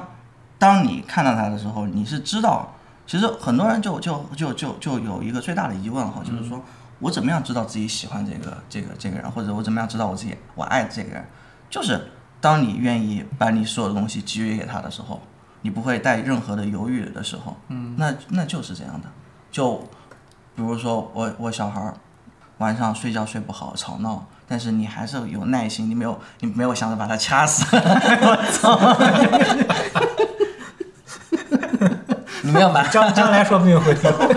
你们要把他掐死，反而是就是耐心的安抚的。这其实这个就是爱爱的过程。嗯，然后这个这个就是我从小时候从 JRPG 当中学到的。其实包括他日日本，我发现日本人就是跟中国人就是同为东方人嘛，就他们的这种价值观其实都还是挺相似的。就对不光很是接近不光 JRPG 有这种这种这种东西，其实很多的日日漫、日本动画片，嗯，王道的那些像火影忍者， 他们都差不多，对对都媒都差不多媒介不一样。对对对，差不多都是那种嗯那种那种感觉，就包括像那个呃《火影忍者》里面不是鸣人和雏田嘛，嗯他们他们的那种关系也差不多是那种感觉。我觉得当时那个你们应该都看过《火影忍者》嘛，看我啊不是一开始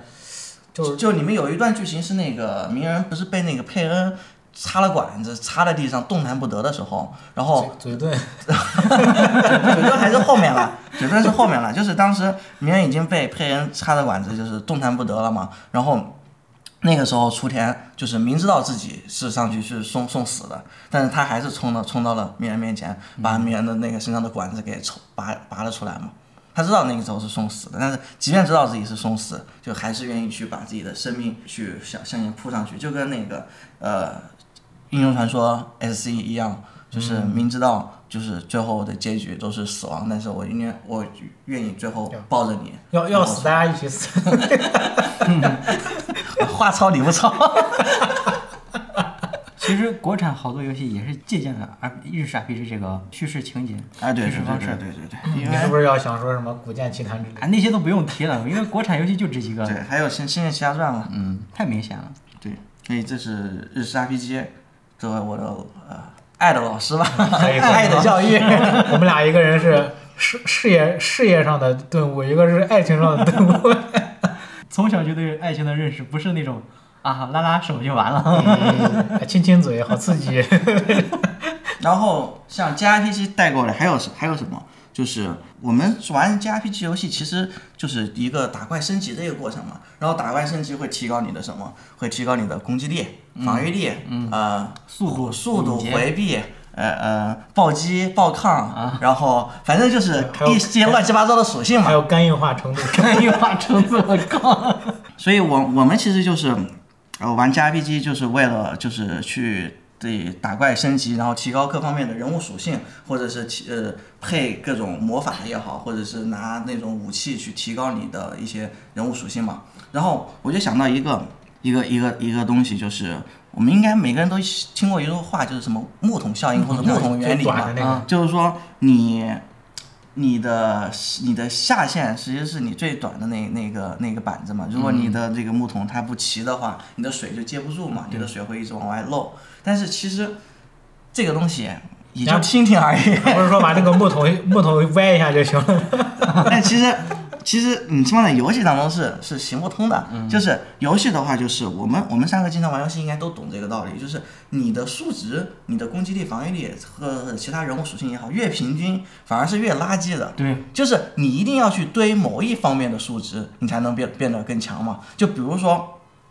我就就堆暴击和暴抗，就我我的暴击率和我的或或者是我的那个呃暴击伤害无限的高的情况下，我就或或者是说我们走回避流，就是我的闪避特别特别高，然后你我你根本就打不中我，这种这种情况就是，所以我们追求的是某一方面的无限的强度去，去去就是牺牲掉其他的属性，而去将某一个属性叠到最高。这样的话，就是我们可以变得是最理论上来说是最强的。所以这就告诉我们什么呢？这就告诉我们不要东学一点东西，西学一点东西， 要 专精是吧对对， 要对一个东西一定要一定要专专专精，包括就是还有就是说，你的这个东西可能是在另外的基础上而去而去给你有的这个效果。你比如说，我我只我只学一个东西，嗯呃，那么。比如说，就拿剪辑来说的话，嗯我假如说我如果我只学 PR，、那我其实我剪不出一个什么好的片子，因为我嗯只会 PR 呀、但是我在 PR 的同时，我去学一学什么 AE 啊，嗯然后 AU 啊这些，可能就是呃能能让你 PR 的这个剪辑水平能够更更高一更点发烧一。些对，为为什么呢？就是就有点像是你暴击率再高又怎么样？你暴击伤害也是低，还是不行嘛？你要堆属性就得要同时堆暴暴击率和暴击伤害嘛，对不对？弓拉满，但房世龄一刀就给 砍了。是的，是的，是的。所以这种也是呃我从这种嗯堆的这种不同的流派来来来产生的一些感悟吧。有点让我想到那个 MOBA 游戏，嗯，就是你一定要有前排，然后有有数，就每个人都得各司所长，你这个事儿才能干成嘛，对吧？你你要是大家都是哦，我防御也点一点儿，攻击也点一点，嗯，移速也点一点儿，什么攻速也点一点儿，你就被对面五个各司所长的人干干死了。 你只有你只有就是该承伤的承伤，该打输出的打输出，该骗技能的骗技能，该打控制的打控制，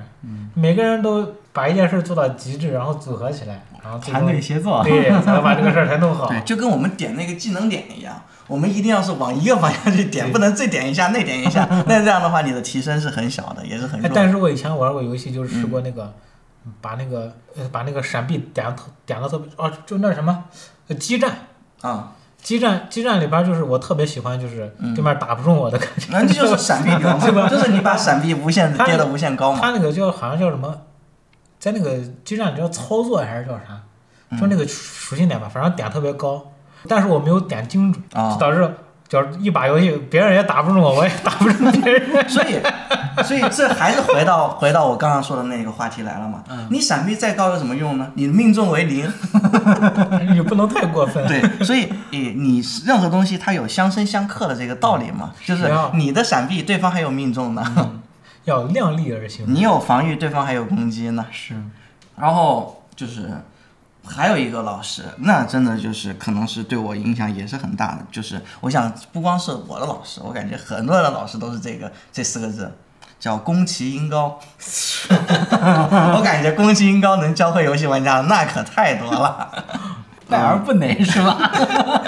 死而不僵， 就是首先就是呃，跟跑马拉松一样嘛，就是坚持坚持这两个字，应该是所有人都能从宫崎英高 的游戏里中学学到的一个最基础的、最基本的一个概念。嗯，就是你如果不会坚持，哇，你要是没有耐心，你的游戏第一章你能过吗？你别说把游戏打通关了，你连第一章你都过不去。就是呃，我们我们我们知道，就是游戏它是一个量力而行，或者是说有一个呃，我们说呃，有多大能力干多大事儿。所以我们所有的游戏，基本上所有的游戏，一开头第一个就是 Game Start 后面开始就要选择游戏难度 就，就要该报 slogan 了。 实力游戏归生活。 就是游戏开始之后，一般的游戏就会开始选择你所需要的难度，嗯，简单 easy，普通 normal 困难 hard，然后地狱模式 very hard，但是。宫崎英高的游戏，不好意思，没有这个东西。啊 什么是简单难度？什么是普通难度？什么是困难难度？不好意思，我们没有，我们只有一个默认难度，所以呢，默认难度就是最高难度。我们只有一个选项，就是接受 现实。所以，我我我其实原来是一个脾气也大，然后哦耐心耐心也也不是很很足的一个一个一个人，所以最开始我我玩的第一个宫崎英高的游戏是啥？雪原，对，雪原，雪原当时我记得最开始就是什么呃呃是呃是叫是叫什么城，就是他当时在那个篝火出来的时候，啊，我就被那个普通的那个小就怪给碾死了。对对对，碾死了。然后哦哦，走到那个篝火那里，那就又被砍死了。然后就玩了玩了三下，不玩了，不玩了。 你这儿绝对会被那个硬核玩家喷，说你不努 力。对我普通的小怪我都打不过，你别说精英怪和 BOSS 了，对不对？但是呢，我那时候周围的朋友就跟我说：“哎呀，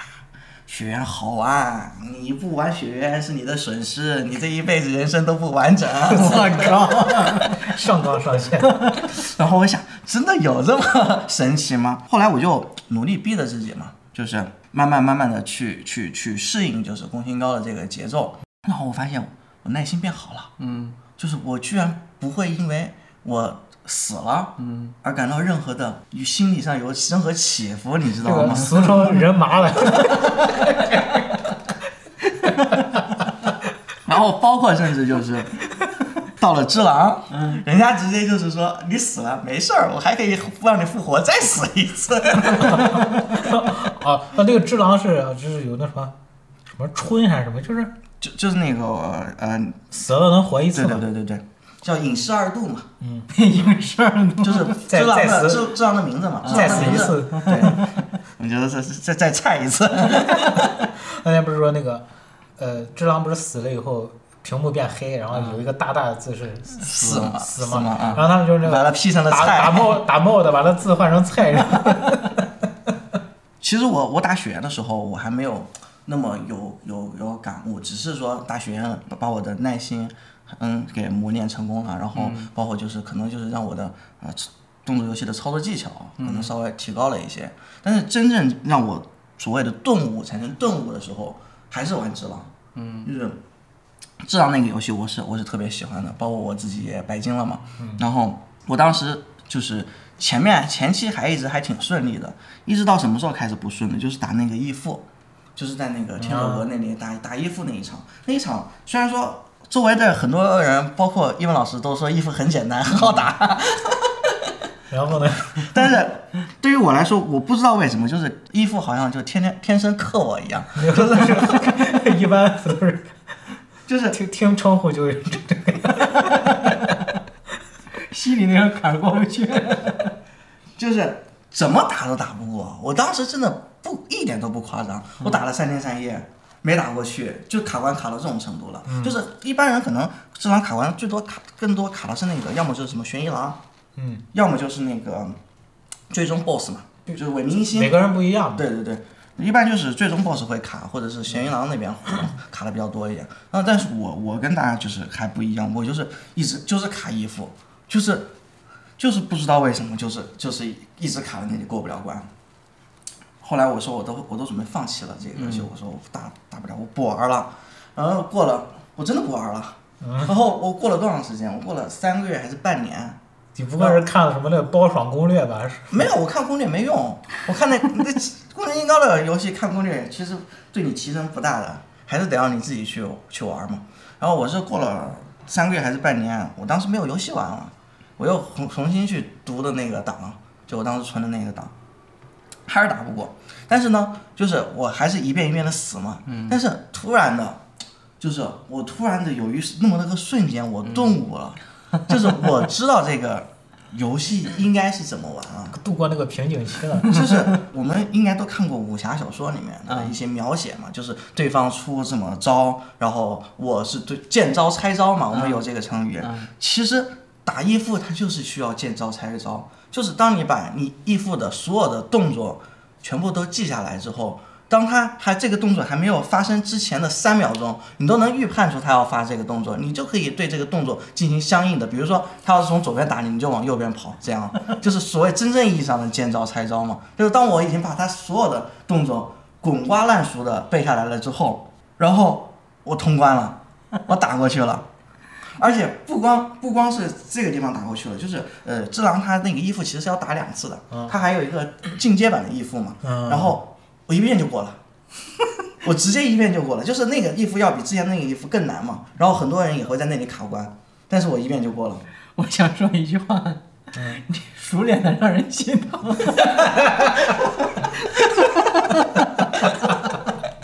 对，这宫崎英高的游戏就是这么折磨人。十脸让人心疼。 我就是那个熟练的让人心疼的人。 所以当当时我是真的字面意义上的，就是我理解了什么叫武功上的见招拆招， 就是因为我真的需要把你的每一个动作给背下来，知道你的套路，所有的套路，所有的机器的判定。那动作不是那动作游戏一般什么这种，还有那个怪猎，玩到最后不是打 BOSS 那些什么闪避键、格挡键都舍弃了吗？你就只往那种没判定的地方钻进去了， 这个就成功了。包括我记得我原来也是打打怪猎嘛，就是我特别喜欢用大剑，大剑不是有蓄力嘛，蓄力三段蓄力那一那一重击下来的伤害值最高嘛， 对。然后我记得我当时打轰龙的时候，嗯，我就是打到什么程度，就是在它的尾巴那里，我知道还有三秒钟，就是我蓄力完成那一瞬间，它的头会转过来，所以我就在那里就已经提前了三秒钟去蓄力，然后大剑落下的那一瞬间正好砍到轰龙的头上，然后可以把它硬直砍出来。就是好像好像就是他故意把头转过来接这一刀一 对样。对对对对，就动作游戏走到头，大概就是一个这么熟练的让人心疼。 还有那种坠机嘛，嗯这个龙在天上飞，你一个蓄力那个判定产生那一刻，直接把它刚好伤害到了，把它直接打对下对来。对嗯对，呃，我玩怪猎嘛，就经常看到那种，就是怪的那个血，嗯，只要少于那个值，那个怪就会产生一个大硬值嘛。嗯，有的人有的人就专门掐伤害，嗯，掐伤害掐到就还剩，只要他再掉一滴血，嗯，他就会产生大硬值的时候，嗯，怪猎里边有很多那种只有只有一一两滴伤害的那种道具，嗯，什么小石子呀，还有什么那种那种动作，就是拿拿脚踢人也也可以有一点伤害嘛，嗯，然后就是那个把伤害掐的死死，那个龙从对面冲过来的时候，踢了一脚，把那个龙直接 踢翻了。对对对对对对对。嗯而且怪猎其实你是得要算一些伤害的，因为它怪猎里面有一个设定就是断断尾或者是断锁断断锁掌。锁怪，对对对，如果说你你直接把怪打死的话，你的它的尾巴你就没有办法去去把它砍下来了嘛。那一般就是你专瞄着尾巴打那个，好像一般不用算吧。算刀一般都是用锁怪用的，就是左腿积累多少值，右腿积累多少值，可以让它一直保持一个不是啊，倒就置的是就是你得要你得要把它全身上下都打打一遍嘛，要不然你最后播到的素材你你说的伤害太高的情况，害怕自己不能打。对对对，就就是 这种，因为你得要去拿拿他身体各部位的素材 嘛。啊，哎，扯远了，就是 还是回到宫崎英高这上面来，嗯就包括最后的那个呃，只狼的那个大结局嘛，就是说是号称卡了很多人的，嗯，然后其实我我也就打了几遍，也就也就也就过了。嗯，我操，几几遍就把那个一星过了。啊，对，因为那个一星没有一星是你说的是哪个结局？就是我当时卡的结局的话，就是正常的结局，就是先是伪命玄一郎，就是要打三次嘛。对啊，先是最伪后命，是没不没是第一一，第一段是伪命呃玄一郎嘛，然后第二段和第三段是一星嘛。嗯，那个我过得很挺快的，就是那个三段的那个那个那个过得挺快。啊我你你为了美式聚合阴了没？为啥？美式聚合嘛，拔枪嘛， 打不过拿了一把枪出来。 我没有没有不不太 行。我我反而是那个呃永兴的那个结局的那个文明一星稍微稍微卡了一下，就但那是个老弱病对残。对对对对，但但是那个那个多打了几轮之后也还是顺利通过了嘛，啊，所以我感觉空心高游戏对于我来说就是真正的，就是从某种角度上来说理解了动作游戏的这个这个概念吧，包括你你人生也是一样的道理嘛，就是你见招拆招嘛，就是。那也得是在失败了很多次以后，才能迎来那个成功。啊，对，那又回到原来的俄罗斯方块 了。万物离不开俄罗斯方块。宇宙宇宙的尽头就是俄罗斯方块。就是宫崎高的游戏的什么 dead 和那个死，嗯，那是你都已经习以为常了。 嗯，你看那个那个画面已经不会对你有任何的呃心理波澜了。 那冷场王老师呢？冷场王老师有什么有什么要分享的？哎呀，我我因为我是 RTS 玩的比较多嘛，嗯，所以在 RTS 玩 RTS 过程中，我还是比较有感悟。那小时候刚刚刚开始玩就玩那个红警，然后到初中、初中、高中那会儿，开始接触到一个一个游戏叫英雄联，不带萌，就是它讲的就是二 战不太能对，不带萌，不带萌。因为以前每次跟跟别人介绍聊的时候，他他问我你玩啥？啊，我玩英雄联。 啊我也哦玩英雄联盟啊！不好意思，不好意思，不带萌，不带萌。当时玩这个游戏，他他英那雄个联有点萌，他玩玩这个游戏，他主要是讲的就是二战盟军从诺曼底登陆打德、德国人的那个故事。嗯他那个游戏跟红警这个机制还不太一样，红警就是你造一堆矿车，嗯，出去采矿就行了。嗯，英雄联它是需要采呃踩点儿，呃不是踩点儿，是需要把那个战略点占领好，然后那个战争战战争点会一直给你提供弹药或者油料或者人力嗯，三后勤是吧？三种资源，对，差不多。然后你就又得守点儿，又得开疆拓土，又得跟敌人打，里外都得顾嘛。对，里外都得顾，就比红警那个更忙。就这个就刚开始玩是真的不会玩，嗯，因为我就只会带着一队小兵在地图上乱逛，家就没人管是吧？家人真的就没人管， 而且当时也不知道怎么升科技，嗯一直都是第一梯队的兵，嗯，就特别菜那种，光是几个兵或者连机箱都造不出来，嗯，人家人家坦克都堆到我家门口， 我就一队那个拿石头砸是吧一？队一队步枪，一队一队步枪兵就上去了，就跟因为这个跟红警的它那个设定不一样，红警是你这个美国大兵蹲下以后，或者是站着撸也能把对方坦克撸死，这玩意儿步枪是真的打不透坦克，啊所以很快就被灭了，就克克制关系极极其的明显。对，，极其明显。啊，然后到后来我就，呃，在网上找攻略，然后他们就说要占弹药点，要占油料点，要把这个地图要开大，要占好多战略点，然后再去升科技，要去造这个，要去造那个，我就知道啊、这玩意儿是需要一步一步来，脚踏实地，这样慢慢慢慢，第一次把那个对方把电脑干死以后，我我好牛逼， 这游戏我都能打通关。你就就又是电脑，那你这不是你的体验就跟跟只狼差不多嘛？只狼主要是败不馁，我这个主要是啥？嗯你胜不骄？脚踏实地，你知道吧？ 一步一个脚印。一步一个脚印，慢慢来，不要俄着罗急。斯方块是吧？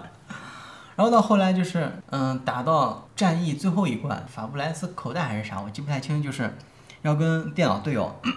把德军包饺子。嗯，他有时间限制。哇塞，那一关我是咋打都打打不过去。然后后来我就被逼无奈，使出啥招儿？ 修改器开挂。 我就知道风风岭月营啊，不对，风风什么？风林月影。不记不记得那个名字，就是修改器开了以后，很快最后一关打过去了，然后就突然间发现索然无味。那当然，我记得我第一次接触修改器的时候，就是我玩那个鬼鬼泣鬼泣三，对，鬼泣三代不是有 PC 版吗？当时呃，我直接把所有的属性全部调到九九九九九，就是所那有不的是全走部到哪儿秒到哪 儿？然后，因为鬼泣最厉害的就是要打那个连招嘛，我连招根本就放不出来，因为我一刀对方就死了。我还没用 力你就倒下。 对，所以，所以我当时对游戏《鬼泣三》的那个体验就完全就无了嘛。后来把《旧海奇删了之后，这还是好好才好好嗯好好玩。哎，对，其实你你要体验乐趣的话，有一部分是你要从困难中产生乐趣。对 对，如果是你平推的话，其实就没意思，嗯对索然无味。我当时就自己不开挂打那个最后一关，是德军追着我打，然后后来我开挂以后，我就满地图的吉普车、坦克，我追着德军打，真的就是索然无味。我一想，这哪一天我要中了五千万，可能我也就索然无味了吧。你知道，你知道让我想到一个，哎，我一个初中一个那个什么，怎么说，猥琐哥，猥猥琐琐 哥，我打他打打魔兽嘛，嗯信誓信誓旦旦的跟我说，我打你们一点问题都没有的，嗯然后就去网吧跟他那个连局域网嘛，嗯然后连开了个房间，然后进去以后，我我刚把农民拉去采木头，然后我看见公屏上公屏上出来一个 Who's your daddy？开挂开的明目张胆。 然后然后然后最关键那个那个 Who's your daddy？因为不是局域网是不触发那个密集机制的嗯嘛，你只有你只有玩单机才你打那个指令，它才它才出现判定，嗯判定你是无敌嘛。我看那个 Who's your daddy 不是出现了，然后时间过了一段时间，那个对话聊天记录慢慢慢慢就淡掉了嘛。嗯，然后不是又冒出来一个，你知道吗？ 但他发现自己好像打出来没有效果，以为以为没打对，又打了一遍。 然后呢，你那个然后后来就是英雄联打腻以后啊，我就换了个游戏叫《纪元》，育碧出的，不知道你们听过没？是不是可以从地球飙到太空的那个？ 呃，那个是二零七零，那个都已经很后面了。我当刚开始接触的是那个一四零四，是不是跟家园有点类似？嗯跟家园还不太像。还不一样。对，因为它就是它是那个一四零四，它是大航海时代，就类似于这种，然后给你一个岛，自己开辟一片地方，然后去建造你的岛国。哦，OK，继续。好像戳到了奇怪的笑点。然后就是 咳咳抚养你的人民，嗯、建造你的军队，嗯、然后去跟这个大地图大地图上其他的岛国去搞好外交、经济什么军事的乱七八糟的联系。嗯，然后后来就是我的那个岛被我填满填满了嘛，然后就想，另外再找几块岛，开开开辟一下地方，去提一下我人民的幸福度，然后就盯上一块岛，但那个岛已经有已经有主人了，嗯，那还咋办？直接 宣战，反打。你这是那个岛在十一区是吧？ 就刚开始我也是带着打红警、打英雄联盟那个脑子 去打这个游戏，后来发现根本打不过，我靠！那人家那岛上啥资源都有，你虽然看他地盘小小的， 真的啥武器都不缺，把我打的跟狗一样。 然后然后我就就是那个自己摸索嘛，啊，后来就摸索了很长时间，大概有半年快一年的时间，就天天就在钻研这个游戏，感谢。 我操，你你半年到一年就只玩这一个，对，因为那个游戏比较小众，网上找攻略也不太好找，嗯，然后我就自己摸索，怎么干怎么干啊？先，因为那个地图有很多个呃势力，就先跟其他的除了他以外其他的势力搞好关系，远交近攻，懂吧？呃，远交近攻，先跟别人结盟，死然后国死国蚁，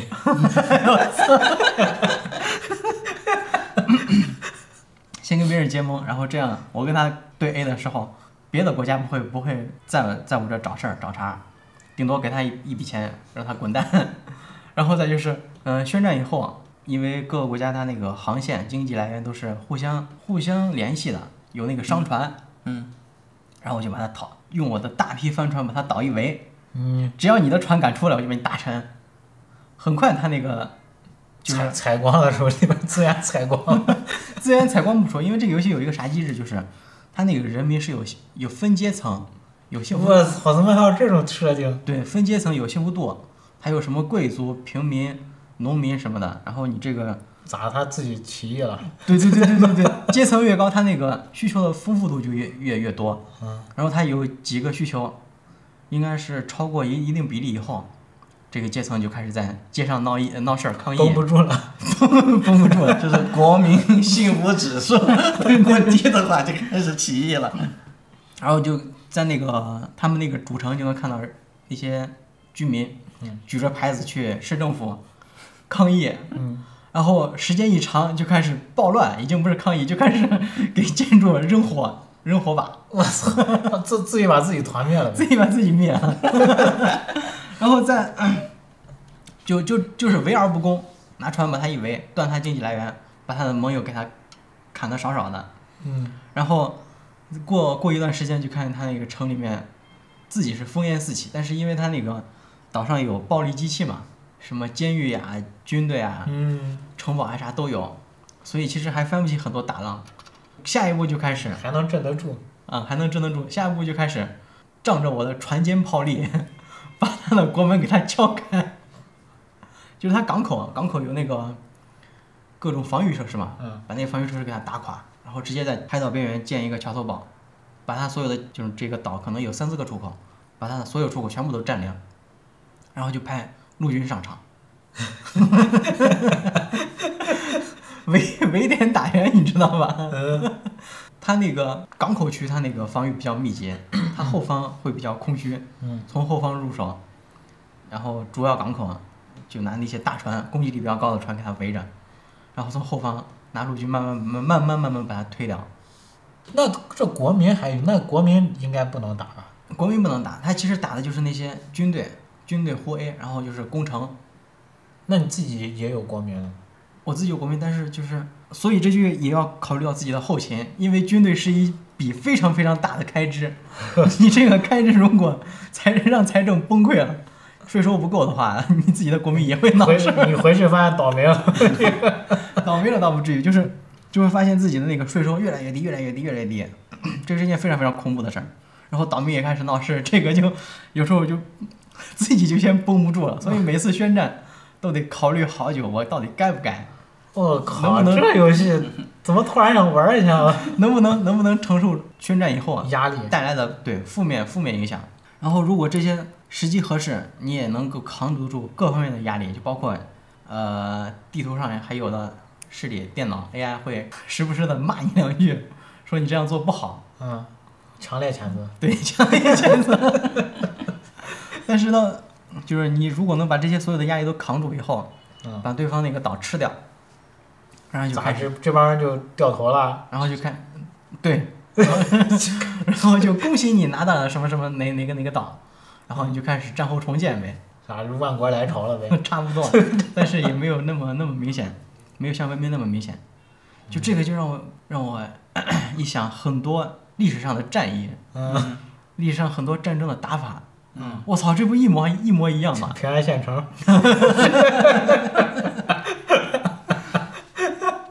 就是先把他的朋友搞得少少的，嗯把自己的敌人搞得呃敌人搞得少少的，把朋友搞得多多的，啊，我操，玩政治了。 然后把他的经济给他断掉，嗯他国内他自己国内肯定会首先绷不住，嗯，但是自己这方面也会受一定的影响，所以还是要多方考量一下。你这不就是那叫什么？不战而屈人之兵 嘛，不就是是这意思吧？差不多，差不多，嗯，就是说有的时候用用一些其他的手段也可以达成目的，上兵伐木伐谋嘛，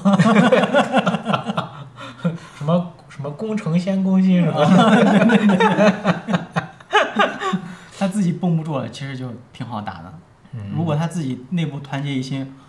我船再多，啊我炮再猛， 也是打不进去。真的吗？真的，真这的么，牛皮？这么牛，真的是这么牛皮。但那个游戏现在就是比较老，画质比较粗糙啊。但现在有出了那个重置版，其实还是可以的。但是就它那个节奏特别慢，一一我现在玩的话，基本上玩一晚上，连自己的主城都建不好，节奏特别慢。啊，是， 所以我一年 研究这一个游戏，当时觉得挺猛的，现在我也觉得挺猛的。那这个游戏也是差不多几百个小时起步。是，盗版我都打了几百个小时。你该修改器了吗？这个我开过，但但是修改器修改器还是锁你着的。看，你这个降最厉害的还是降维打击， 在绝对的力量面前，技巧是徒劳的。技巧都是花里胡哨。 然后到那个，我看刚刚说到哪，就说到那个断经济，然后让他自己自己把自己嗯先绷不住，嗯然后再去收拾残局，